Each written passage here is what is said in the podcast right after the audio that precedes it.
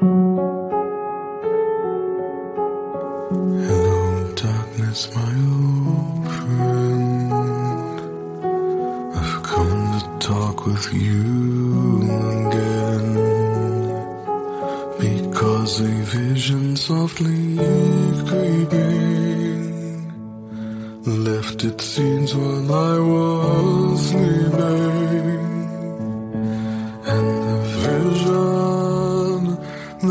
看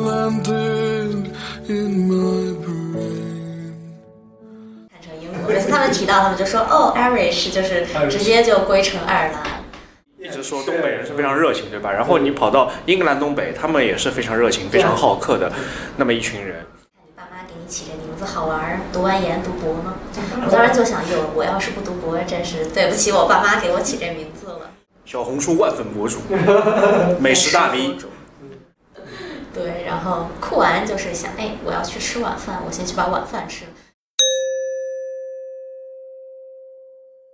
Hello，大家好，欢迎来到最新一期的 JM 幺零幺。JM 幺零幺是一档声音纪录片，记录一百零一位在英国生活和工作的华人。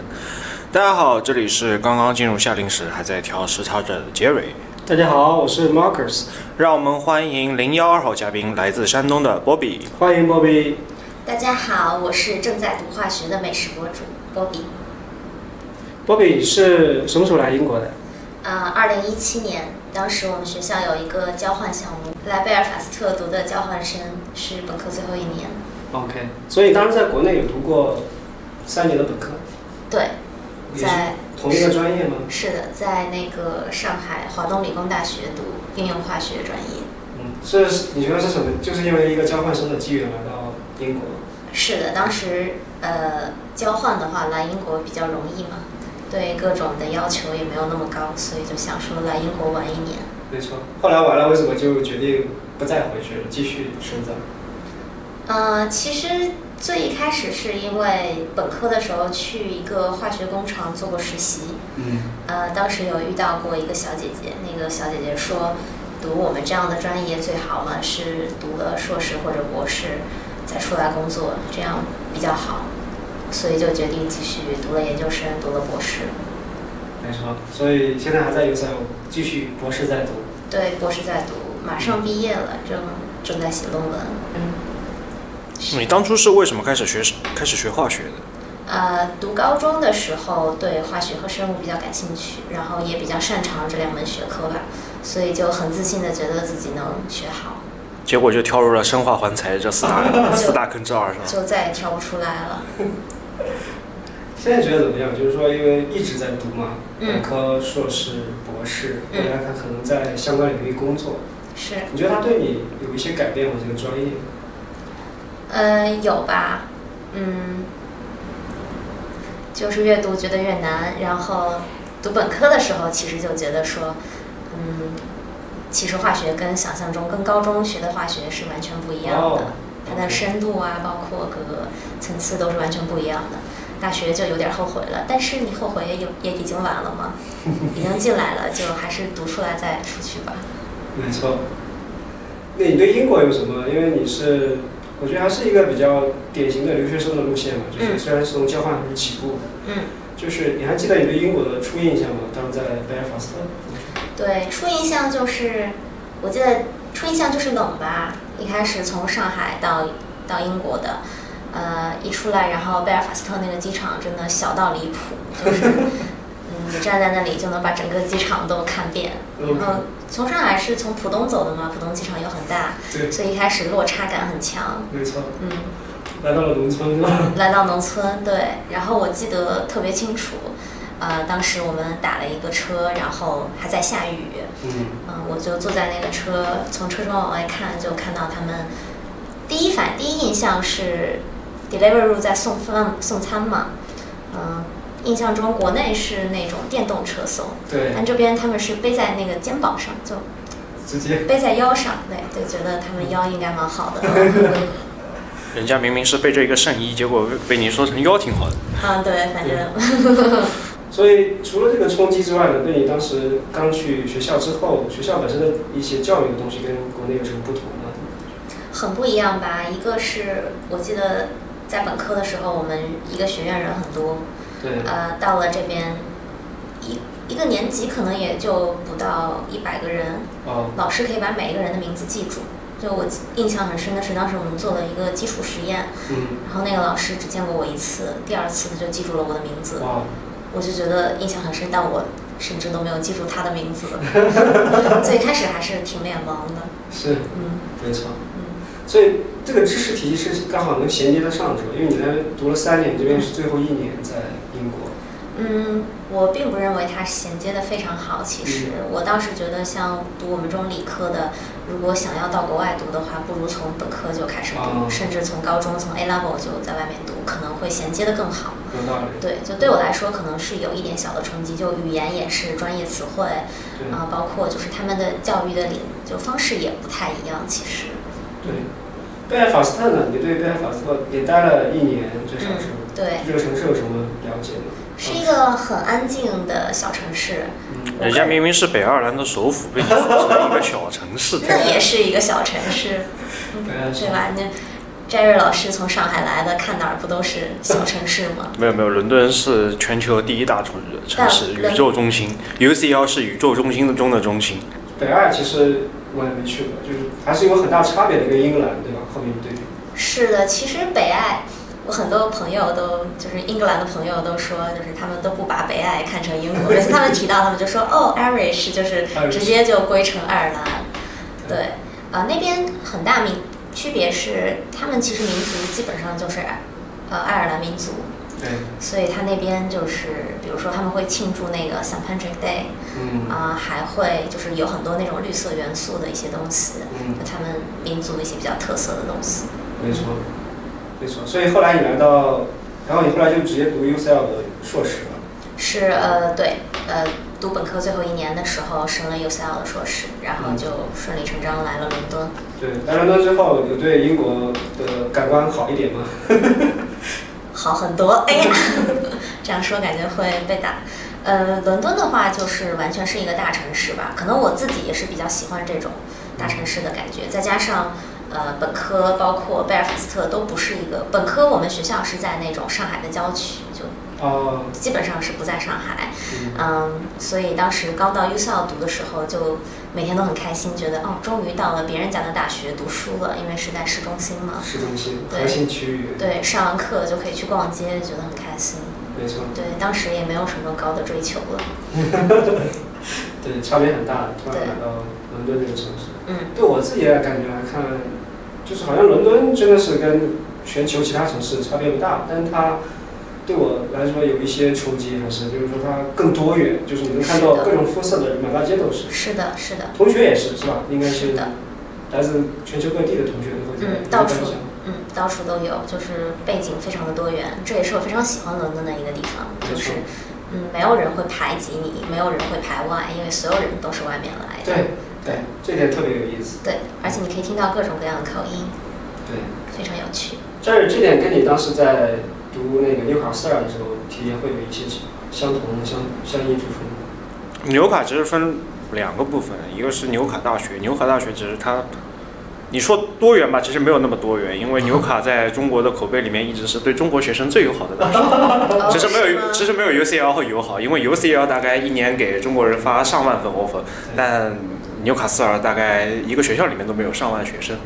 相对来说，纽卡斯尔它有很很保守的一面，就是说那个有很多那种我们叫乔德人，纽卡斯尔人叫乔德人，乔德它是一个专专有的称呼，就形容那个热情的东北人。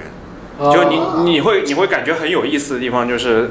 那个中国也一一直说东北人是非常热情，对吧？然后你跑到英格兰东北，他们也是非常热情、非常好客的那么一群人。然后同时呢，他们也会有非常奔放的一面，因为那个纽卡斯尔号称是东北的最大城市，之一，就是那个虽虽然跟我没什么关系，但是每个礼拜六纽卡的那个 night bar 都是非常非常热闹的，就会有很多呃从外地来的人，就为了去纽呃去纽卡斯尔蹦迪，然后专门从双休日就啊、盛装出席来到纽卡，然后去蹦迪，然后呃街上打闹成一团，就会有这种感觉。呃，当然我我我有在纽卡碰到过种族歧视，我当然这肯定是那个英国的小乡村它不可避免的那一面。呃，虽然我觉得他可能骂的是日本人，因为因为他他说的东西应该不是中文是日语，但我还是觉得，嗯可能你对于一个呃世世代代生活在小城市的地方，就扎根在那里的地方，我们确实是他的外来人、乡下人、入侵者。很大的冲击，对吧？哪怕我给他，我我们我们是给他带来了旅游、带来了消费、带来了就业岗位，他们不会这么觉得没错。他可能想不到这种高度。啊、对，他他他们可能就觉得，嗯，你们侵占了我们的工作，你们让我们街上充斥的亚洲话语，反正对他们来说，中中文和日语他们都听不懂。有道理。所以伦敦在这一方面真的差别很大，就是它，就刚才那个波比提的，就是它更多元，全大家都是从全球各地来的，也不存在，就是可能更好一点，大家见惯不怪，我觉得很简单。会更可能让你有归属感吧？嗯，那么在贝尔法，因为因为贝尔法斯特是一个比较特殊的地方，是的，呃，刚刚其实那个波比有那么提到，呃，联合王国本来就是一个很复杂的一个政治体，是的，是呃，在奥运会的时候，其实北爱尔兰的人他可以选择加入 Great Britain，呃，Great Britain，Great Britain 就指的是英格兰、苏格兰和那个威尔士本岛。你可以选择加入 Great Britain 的那个代表队，你也可以选择加入爱尔兰代表队。那包括北爱的一个政治体制，其实本来是爱尔兰人，但是因为他们更加亲皇室，所以他们更愿意留在联合王国政体内。是那么贝尔法斯特又是我们说可能相对来说英英国和爱尔兰政治冲突最严重的地方，那么我们不可避免的就是说贝尔法斯特大学它肯定会跟政治相关嘛，哪怕你在象牙塔里面。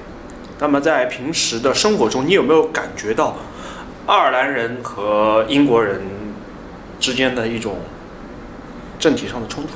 有呃，在贝尔法斯特附近其实有一个小城市叫伦敦德里，叫 London Derry。哎呀，嗯，这个地方它其实以前叫德里，嗯，但是因为之前被入侵，所以就是伦敦人民在人家的名字前面强行加入了自己的名字，所以这个地方现在就是官方上叫伦敦德里。但是我们周围的同学有是那里土生土长的人嘛，嗯他们只会叫自己是德里人，他们非常讨厌别人叫他们是伦敦德里人。有道理。嗯，然后那个，因为波比来的时候，二零一七年的时候，那个时候最明显的一件大事就是英国刚刚脱欧。对，刚决定脱欧。对，那么北爱尔兰其实你直到现在，北爱尔兰协议就是那个温莎协议还在搞，还在还在还在还在理那个北爱尔兰、爱尔兰和英国还有欧盟之间的关系。没错。那么在那个时候，你有没有感受到这种就是脱欧非脱欧的那种冲突？那个时候可能是因为刚决定不久，还没有正式的实施，所以我们感受并不是很明显。嗯，对，但比较明显的是，我们那个地方用的钱币，就是我们那里有几个银行，比如说什么爱尔兰银行，嗯还有一个叫什么 Ulster 银行，就那个地方的钱币，呃，拿到英格兰花是花不出去的。你可以存进银行里，但是如果你拿现金去餐厅或者去商场消费，他们是不收你的钱。哦，这个跟苏格兰币有点像，就是嗯有一点像苏格兰币一样的，拿回来英国英格兰也不认。对对，是这样。是，所以真的是，我觉得波比是我们第一次遇到，就是在那个北爱亲自生活学习过的人，因为嗯，我们大部分人都在英格兰，顶多在苏格兰嘛，对吧？有些爱丁堡大学是吧？是。所以这个还是比较特别的一个经历。对，非常有趣的是，那个时候如果我们想买一些东西，比如说化妆品啊，某些品牌，它是只寄本岛的，它是不寄北爱尔兰。哦嗯，OK，嗯，很多是这样子。所以你们如果要买那个有些化妆品，你们还没你们还要去都柏林去订这个。嗯，理论上讲可能是要这样子，或者去商场里实体店买吧。对。对，那你有去过都柏林吗？从来没有，按道理去都柏林应该比来伦敦更容易嘛？非常方便。对啊就是 甚至有那种可以不需要签证的办法，直接坐大巴车就过去，然后啊、呃没有人会查签证，但我从来没有这样子尝试过，因为那个时候我是拿呃国家基金委奖学金过来的，哦所以他给我们的要求是。呃，只能去中国和英国，不能去第三方国家，在你拿奖学金的期间，所以我也没有去过都柏林，或者甚至那一年也没有去过欧洲旅游。没错，嗯没错，那就一年也还好嘛，对，就一年就九个月，其实，是很快。那这九个月里面，除了贝尔法斯特，你还去过其他地方？呃，就本岛零零散散去过吧，去过曼伦敦德里彻斯特。伦敦德里伦。敦德里其实还真是没去过，对不起德里人。嗯，然后来过伦敦嘛，圣诞节的时候来伦敦嘛。没错。哎，那那个北爱的伦敦和呃北爱的北爱的圣诞节和伦敦的圣诞节，你觉得有什么区别吗？区别不是很大，呃，伦敦圣诞节可能街上人热闹一点吧。嗯，嗯，北爱那边可能就跟英国本岛的小城市差不多，就是路上没什么人的，顶多有一些圣诞装饰。我们之前还，哦我们刚刚还聊到那个圣帕特里克节嘛，那嗯，是那个北爱尔兰的守护神之一。是的，呃，那个时候你你三月十七号，嗯，你应该正好在那个圣帕特里克就是节，你可以你可以去感受这个氛围嘛。那么相对来说，英国的圣乔治好像从来没有听说过有人会庆祝圣乔治这个守护神。那么北爱尔兰的那个圣帕特里克节，你有没有自己亲身参与？有没有什么经历可以给给我们分享？有，呃，因为那天有一个非常大的游行，而且我记得很清楚，那天是个周五，我们是有 bank holiday，就我们可以放假那一天，在北爱，在本岛是，嗯，这一天是不放假的。呃，那天我们就为了凑热闹嘛，就去路上看，他们就所有人都在身上就是画他们那个四叶草啊，包括爱尔兰的国旗，啊、然后就一直在庆祝吧，有游行，嗯，就有点像国内那种什么花车游行那种感觉，对，很热闹，每个人都很疯狂，所有人都在喝酒什么的，有没有遇到什么很奇妙的经历？哪方面？哪方面？对，有没有任何方面？奇遇艳遇，比如说有没有什么什么一定要那个在圣帕特里克节吃什么北爱尔兰或者爱尔兰的一个特色食品啊？或者说有没有爱尔兰人会跟你一起载歌载舞啊？载歌载舞是有的，他们可能会就是不能算拉着你吧，就是你在那个氛围里，你可能也会被带动。就是有点像那种露天蹦迪的感觉。嗯，对，但是食物我好像还真是没有去注意。嗯，因因为有波比厨房是吧？对，那个时候就是非常擅长烹饪，就自己做。嗯，因为呃，那个既然说到波比厨房，呃，那个除了化学博士之外，呃，波比还有一个非常非常重要的身份，就是小红书万粉博主，美食大 V 但这个美食博主他是那个从就是现在看起来他是一个那个测评的美食博主，但从一开始他是做一个叫波比厨房的账号起家的。嗯，呃，方便跟我们分享一下为什么会开始做波比厨房这样一个小红书吗？刚开始是因为我属于玩小红书比较早的一批人，嗯呃，那个时候特别是来了国外，呃的娱乐生活跟国内比少很多，所以比较无聊嘛，就开始分享一些菜谱啊什么的。那个时候我跟我两个朋友一起住，其中有一位朋友呢非常的会做饭，嗯但他自己又是那种他不是很喜欢把就是呃把自己的菜谱发到网上什么，他就很乐意让我去拍。当然，其实我们是一起做的啦，可能他做百分之九十，我做百分之十，我帮忙切切菜、剥个蒜什么的，拍个照，主要是。对，然后那个时候的我就觉得自己特别会做饭，就是觉得自己就是小天才，做饭小天才，剥蒜大师，剥蒜大师。山东人的基因在体内流淌。对，然后剥完直接就生吃了，没有啦。呃，对，后来到了伦敦自己住之后，呃，吃过自己做的饭之后，突然发现好像我做饭也没有很好吃。嗯，对，早期还是靠波比厨房积累了一些粉丝，后面不知道这批粉丝还在不在。所以波比厨房它主要是分享菜单，后来转成做测评，对，因为自己做的太难吃了，也发不出测别人的么，是吧？对，就开始测别人了。对，那你第一批用户就是呃那个就是转型之后的第一批用户是怎么积累起来的？就是一直发呃探店的一些美食测评吧。嗯。嗯，我觉得应该是这样积累起来的。当然，中间可能也会有一些更新换代，什么粉丝的 取关的取关，那当然，这这中间会有流失吗。对对，嗯，然后还有比如说发一些英国留学如何申请签证啊，然后呃伦敦旅游啊，各种旅游测评，嗯就也可能也会吸引一部分留学生，就是测呃，比如说有一些可能是刚开的一些餐厅，或者最近比较火的网红餐厅，嗯，可能会去发一下吧。嗯，或者是自己比较想吃的一些餐厅比较难订的餐厅，嗯对，发一下自己对这个食物的感受。我觉得这个是给我生活带来很就丰富我生活的一个很好的途径，因为本身我在读博嘛，其实化学博士是一个非常枯燥的事情，而且你可能在这个过程中会有很多很沮丧的过程，因为不可能每个实验都成功，呃，在这中间其实有很多时候你都是想放弃，不是说完全放弃吧，但是你就是不想继续了。但是我觉得在去探店，然后发测评、拍照的过程中，你就觉得，哎，其实我也有另一件事情可以让我分心，让我短暂的从呃你的那个研究里面逃逃离出来，让自己快乐一点。嗯，这个化学博士跟美食博主之间是不是有一些联系？好像都是一个大实验，一个小实验这样一个过程。是，其实我们化学圈有一个很流行的说法，就是，呃，所有的做会做有机化学实验的人都是会做菜的，因为理论上讲这个是一样的，因为我们做化学实验是你从别人发表的那个文献里面找一个他们做实验的流程，菜单。对，然后你要去把它复制给你自己的实验里，你去照着别人的做。啊、那做菜嘛也是一样的，你用别人的菜谱做出菜，做久了之后你就知道，哦，我就知道该怎么做菜了。对对就这很有意思。实验一个一个化学博士做的菜，同样的化学反应，但产完全不同的这个结果。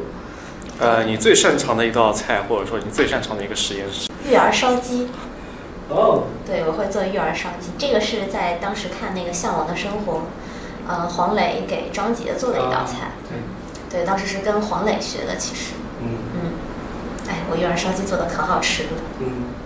那在你在做美食博主和做测评的过程中，会影响你对做实验的一些态度、看法和会我觉得会给我很多激励。嗯嗯，因为真的读化学博士的过程中，就是有很多很沮丧的状态，呃，但是你逃离出去的时候，就觉得哦，其实我我同样可以过得很开心，我有我自己的生活，我不用把我所有的那些呃关注点都放在我的实验。当然，实验是非常重要的，对，嗯，对，但短暂的就是放松一下，再回来做实验，就会觉得信心满满。对，化学博士做的是个大实验，然后嗯，炒菜是个小实验，小实验容易成功嘛，大实验做不成，小实验总能做成功，对吧？做不成大不了大不了倒掉重新做。对，没关系，我是对自己做的对自己做的菜我要求很低的，能吃就行。OK，传世名菜番茄焖饭。番茄焖饭很好吃的，就是很多人没有这个口福，没有这个口福，我估计也很多人不想有这个口福。这种口福可能只有只能有一次，就第二次就没命吃了。所以刚才其实呃，我们提到你在英国读硕士是刚开始嘛，后来就对，呃在继续深造为博士，这中间的选择是很自然而然的，还是说也经过了一些纠结？我的意思有有备选项吗？就是当时嗯，当时是其实我很早就开始升博士了，而且我是在同一个组读的博士。其实，哦，呃，我记得我第二次还是第三次见我导师的时候，我那时候甚至没有开始做实验，我就跟我导师说，我想做博士，我想读博士。其实我当时对读博的这个到底的流程其实并不是很了解。哦，对，我导师是一个很好的人，他就说，如果你是想在这个领域读，还是想去别的领域读？如果你想在我们这个领域读，我很愿意收你做我的博士。啊，我当时就觉得哇，太好了，我就等你说这句话呢，对，赖上你就不走了。对，嗯，对。然后我我记得我们在十二月份的时候就把所有的申请都提交了。那英国读博其实是导师制，就是你导师同意了，其实你提交就是走一个流程对，嗯就跟你套词一样。所以我们我在一月初就已经拿到博士的 offer 了。OK，对，所以是蛮幸运的，其实是遇到了一个很好的导师，然后一路带着你往下走。对，蛮顺，蛮幸运，蛮顺利的。但从另外一个角度，你是本科、硕士、博士是没有工作过的？没有，从来没有工作过。嗯，嗯所以你毕博士毕业完之后决定继续留教，还是说去工作？目前的想法是想在英国找找什么药厂吧，想呃继续工作，嗯，但不是很想留校，可能感觉自己对这个科研的热情 基本上已经要到尽头了。没错。那当初是怎么真的让你走上哦，想着我要做一个学术人的这么一个内驱力到底在哪里？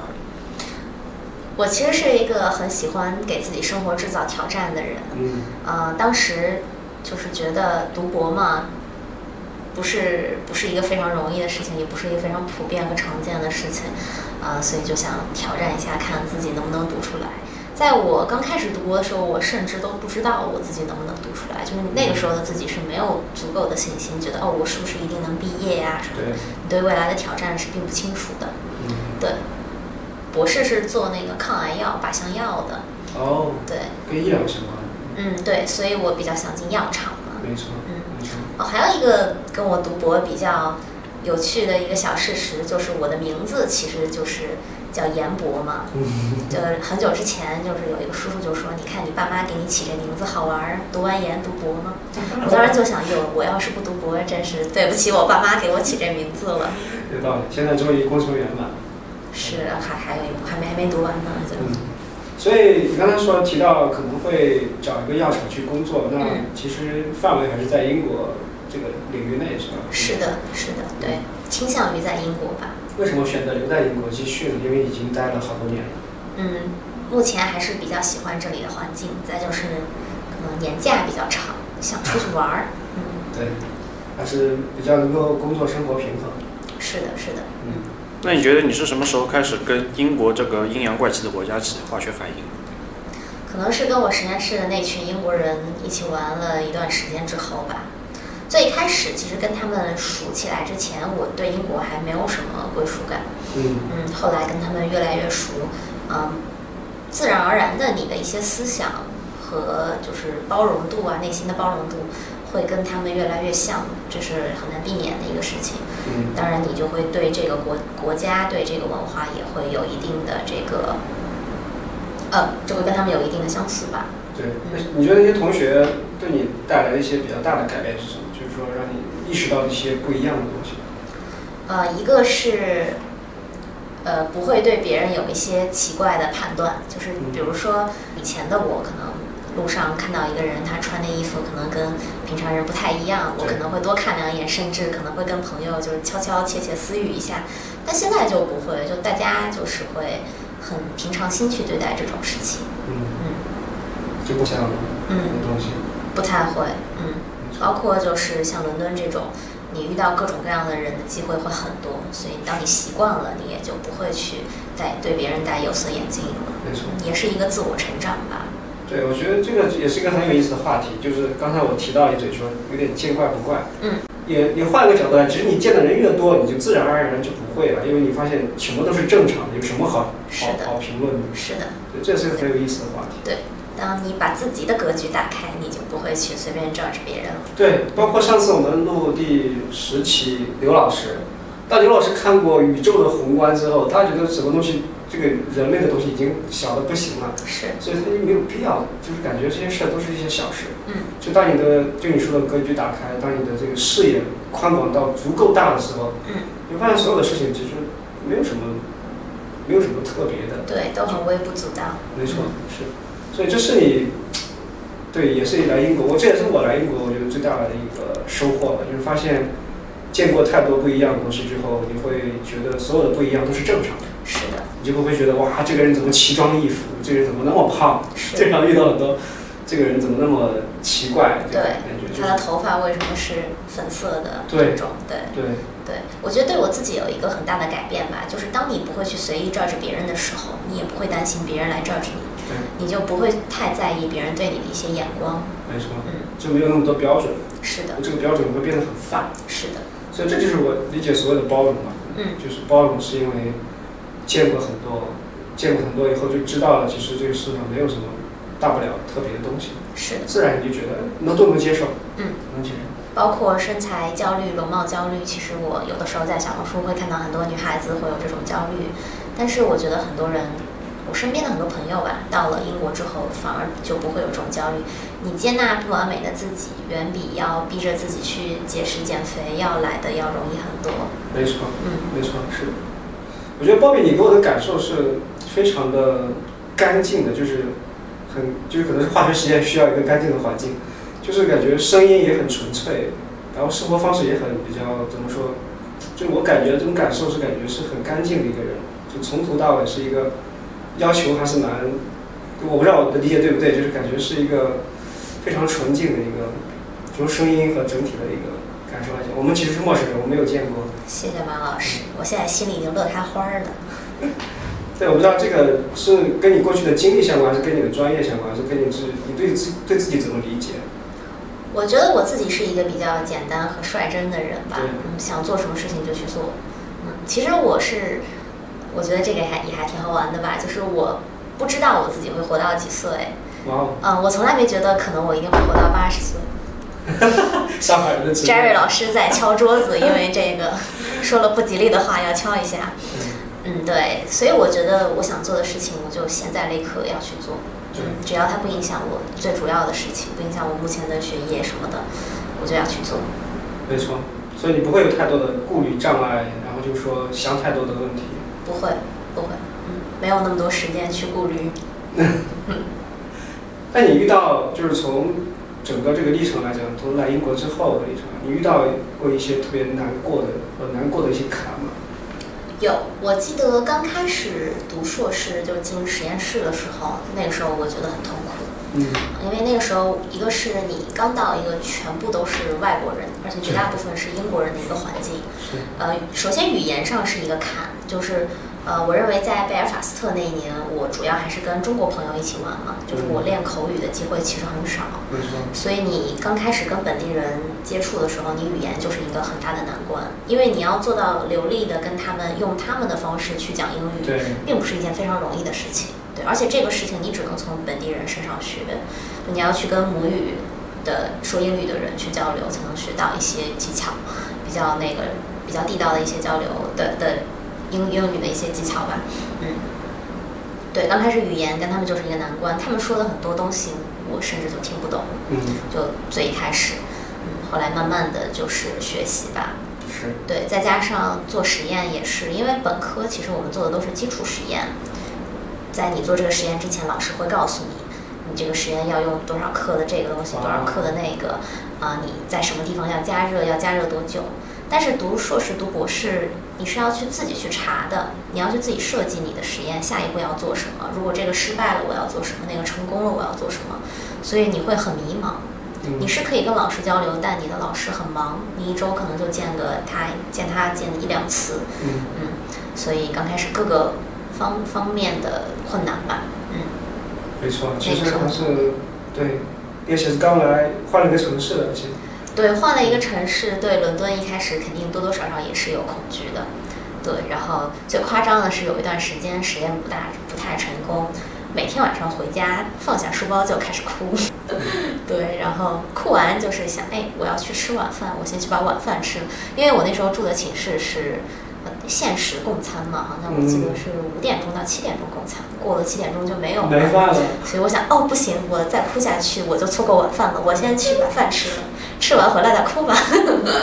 没错，非常有意思。我觉得就像我记得，我不知道哪期节目聊过这个话题，就是说我们遇到情绪怎么来抒发，对嗯，吧？每个人有不同的方式，对。我觉得这个你哭的很现实，吃 饭，吃完饭就回来继续。哭完其实就会好很多，是一种宣泄情绪的方式。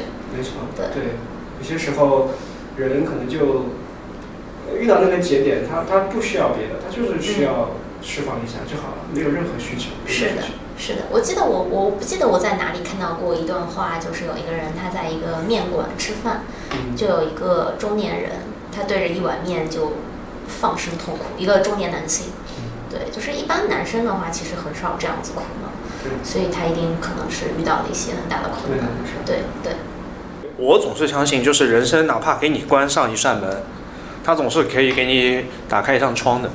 那哪怕窗没办法打开，我总是能用椅子把窗给砸开了。嗯，是的，嗯我真的要想前进的话，我总是有办法前进的。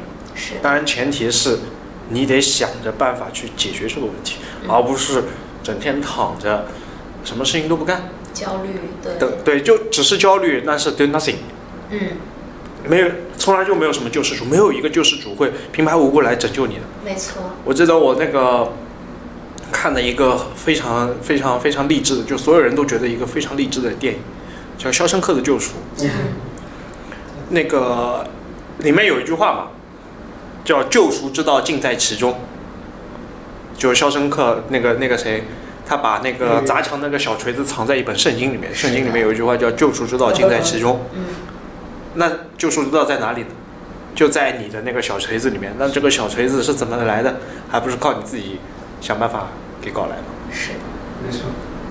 我觉得我我也很认同这一点，尤其是我我其实呃之前我尤其是这几年吧，就是所有人都经历过疫情，嗯那大家都明白了一个三个字的意义，叫不确定，对吧？嗯所有人都理解了这个词的意义，然后大家也不会说怎么说，大家以前可能觉得啊，我可以闷着头干活儿生活，啥也不顾不管，然后这个世界好像我只要努力就就能得到结果。嗯现实证明，有些事会发生，只不过你不知道，是因为你只关注你那几十年的生活，你往前翻翻历史，你就知道，一直都是不确定的。所以这大这个大家，我就一直认为说，人只有确实经历过一些事儿，尤其是不确定的事儿，才会慢慢看明白生活是啥样子。嗯，每个人都有自己的经历，没错确实这样子。没错，所以波比你这边来英国，我觉得还是挺一帆风顺的，对吧？就是总体来讲，目前都是在教育，都对在呃一直在读书，然后可能呃马上要开始呃扬帆起航去。找工作，对毕另外一个领域对你有什么期待值，或者是有一些目前有一些想法吗？对未来的一些？就是希望自己能够找到一份工作吧，最好是在伦敦。嗯，如果不在伦敦的话，就去哪儿探店呢？没地方探店。没地方探店了，怎么办呢？对，嗯，对，主要还是想找到一个自己喜欢的工作吧。嗯，还是想在自己这个呃博士课题这个领域里面继续做这个靶向药。没错。嗯，这个靶向药的这个题目的确定是跟疫情的经历有关吗？还是说纯粹是学术的选择？呃，学术的选择吧，因为这个其实是在疫情之前我们就已经确定好的题目。对呃，其实我做靶向药，一个是跟我一些之前的朋友，我有很要好的朋友，在我小学的时候他嗯得了白血病，然哦后离开了。呃，就是跟我的经历，包括我的家人也有过类似的经历，所以呃，我是希望，因为我见过得患癌症的人，他们是多么的绝望，所以我希望我做的东西可以为一部分人带来一定的帮助和改变吧。嗯，我之前还看过一个纪录片，呃，其中讲一个大学女教师，她好像是教那个什么马克思的一个女老师，她确诊了三阴性乳腺癌。三阴性乳腺癌非常可怕的一点是在于一些很多化疗药物甚至靶向药对她这个是没有用的，因为她对很多抗体是不敏感，它是三阴性嘛。嗯嗯，所以很多就是对他来说是没有用的。他那个时候试遍了各种各样的药，他甚至跑到美国去治疗，跑到香港去买靶向药，都没有用，就是并不能抑制他的那个肿瘤细胞的增长。他当时真的非常绝望，对，呃，所以我就觉得说，如果我做的一些东西能给他们类似的人一些帮助的话，那真的就是这辈子功德无量了。就是说，对，是我自己对自己人生的一个追求吧，一个梦想吧。我觉得，嗯，对，其实我更想听到的是，这十几年化学的学习、自我修行过程中，对你来说，对于化学的认知有什么改变？初中对于化学就是那几个简单的方程式的印象吧。对，高中只是觉得哦，好像我可以把化学学得好，就是没有一个非常明确的一个认知。到到了大学之后，尤其是我我认为读了硕士和博士之后，我才真正的把化学当成我的兴趣，当成我实现人生梦想的一个方式，嗯，当成我真正会热爱的一个东西。我觉得当你做一个东西做很多年，我在化学这个专业也待了可能将近十年了，要从本科到现在。当你真正做一个东西做了这么久的时候，你真的就是会热爱它。我认为啊，对我来说，但读硕士快读完的时候，因为是呃，我们做科研的话，没有一个项目是有尽头的，就是你不管做到什么程度，你不可能把这个东西完全的做完。对，对，所以我的博士其实是就是继续就是对我硕士的一个项目的一个 carry on 吧，相当于。嗯，所以当时我心里想的就是，我一定要把我硕士这个项目好好的做完。我希望它是有意义的，嗯它是在这个领域有一定的这个帮助的。嗯，对，嗯所以我就问一个相关的话题，我觉得有点类似，就是说，可能我们脑子里会觉得我要学很多知识，然后我再去实践它。嗯，但是在我慢慢看来，可能我年纪比较大了，我觉得好多知识，知识是一个很好的东西，它是让你了解这个东西了解个大概。是的，但是知识又很可怕。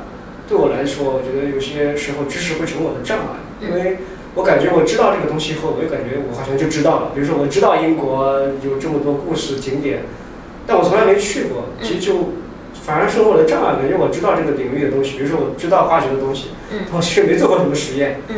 就这个还是有很大区别的。就是说，我不知道你怎么看，就是说你现在在学术领域不断的深造到博士，现在你决定去工作。是，你觉得你有一天会回来，再回到学术吗？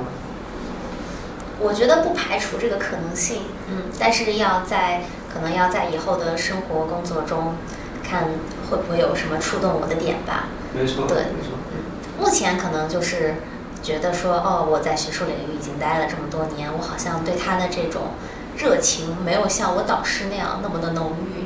对我导师真的就是对，不管是失败还是成功，他都非常的感兴趣。他整个人是有那种激情在的。嗯。对我觉得我可能对这种激情没有那么强烈，对，但可能说不定以后有一天有一个小的点会触发我，突然我会对他又有激情了，我可能就又回来。没错，这个对它是一个历程嘛，可能是。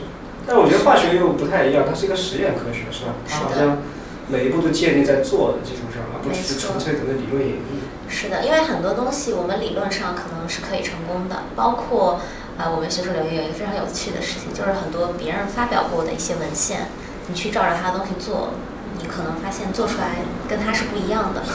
是的，对，然后就非常有趣啊，嗯，对，呃，所以不是说所有东西理论上能成功就一定能成功的。嗯。对，包括其实有一个很有呃，好像就是计算化学，他们有的时候会去预判。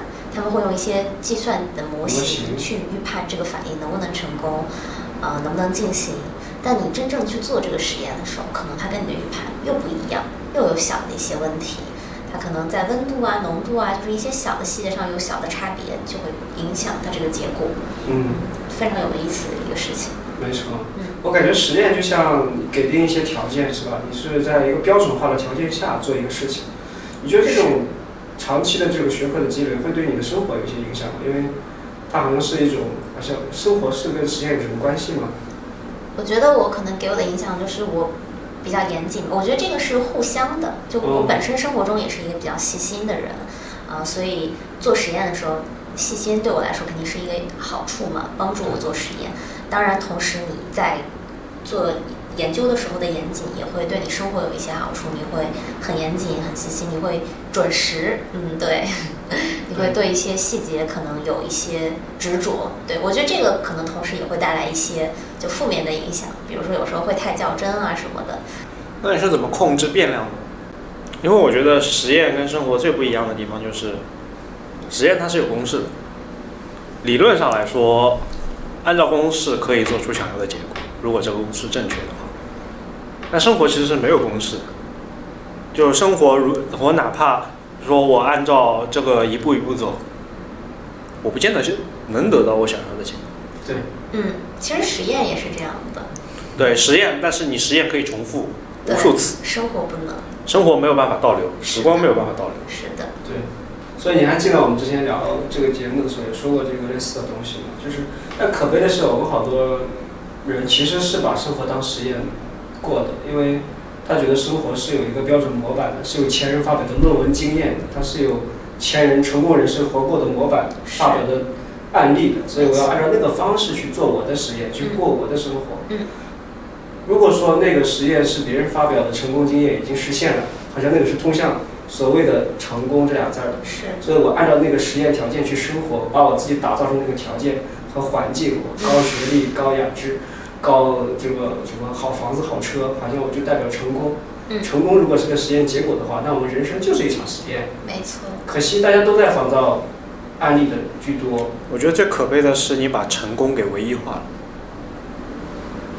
不是不是啊，它它有它不止一个实验，它有几千几百个实验，都代表着成功。我我说我们我们生活最可悲的地方在于，我们容易把成功给唯一化。是的，就是可能。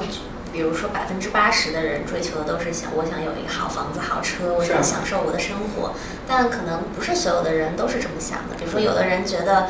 可能我今天出去吃碗面条，这面条好吃，我就很快乐了，这就是我今天的成功，或者呃就之类的吧。就比如说我出去旅游，然后今天天气特别好，我就觉得很很开心。每个人对成功的定义可能。对，我觉得那我理解就是你刚说的意思。其实像实验成功一样，实验成功它是有一个达至的目标的。我这个目标是把这个条件做好，这个实验是的，成功了就是成功了。但是你刚才又提到一点，你教授说那个，我觉得很有意思。他失败了，它也是一种成功，因为它对。获得了新的条件。他失败了，你就会知道哦，其实我我们有另一种方式去来解释它。对，嗯，对，所以我就跳开这个事情来看，我觉得很有意思的一个点，大家一起聊的，就是说，真的跟你做实验一样，我觉得我们每个人每天都在做实验。嗯今天我们也是个实验，然后证明了我跟 Jerry 都不守时。然后我们来到这里，然后一起来做一个三个人一起聊天的一个实验，对吧？这个实验其实没有没有确定的目标，这个目标其实就是互相了解，或者说只是。我们不知道会产生什么化学反应。我们这个实验的区别是说，没有明确的要达成的成功的结果。我们我们尝试着跟一个化学博士做一个思想实验，结果发现三人毫无化学反应。但这其实也是一种发现，因为在，某种荒诞之中，我们其实是可以找到一种荒诞的核心。嗯，嗯，所以我们最终，我是觉得，就最终我们要把所谓的客观的东西，因为我们可悲的地方在于把成功当做一个客观的标准。嗯，好像我达到了好工作，丁，好房子，丁，好对象，有一个、呃学习很好的孩子，当做一个世俗意义上成功的标准。嗯，唯独没有想过，其实成功它其实跟美食测评是一样，它是主观的东西，是或者说它有一定的客观标准，但最终你要回到主观的那一套。你做的再好吃，我不喜欢，那它就是不好吃。是的，对吧？那你的人生再好，它不是我想要的东西。嗯，那对我来说，你的成功，如果成功模板套到我身上的话，那我活的就是不成功的。嗯，愿意最愿意分享给别人的一个东西是什么？我就分享一句诗吧。嗯，我高中很喜欢的一句诗叫“看花应不如看叶，绿影扶疏意未长”。对，啊，非常有哲理的一句话。呃，我们今天聊了很多的东西，从化学聊到美食，再从美食聊回了化学，最后又从化学聊到了人生。嗯，我我们发现，其实化学世界是绚丽多彩的，虽然它化学可能可以用一大串公式来表示，但是在公式之外，其实还有更多的未知的变量，等待我们自己去探寻，等待我们自己去发掘，等待我们自己去设计自己的实验结果，得到自己可能想要、可能不太如意的一个实验结果。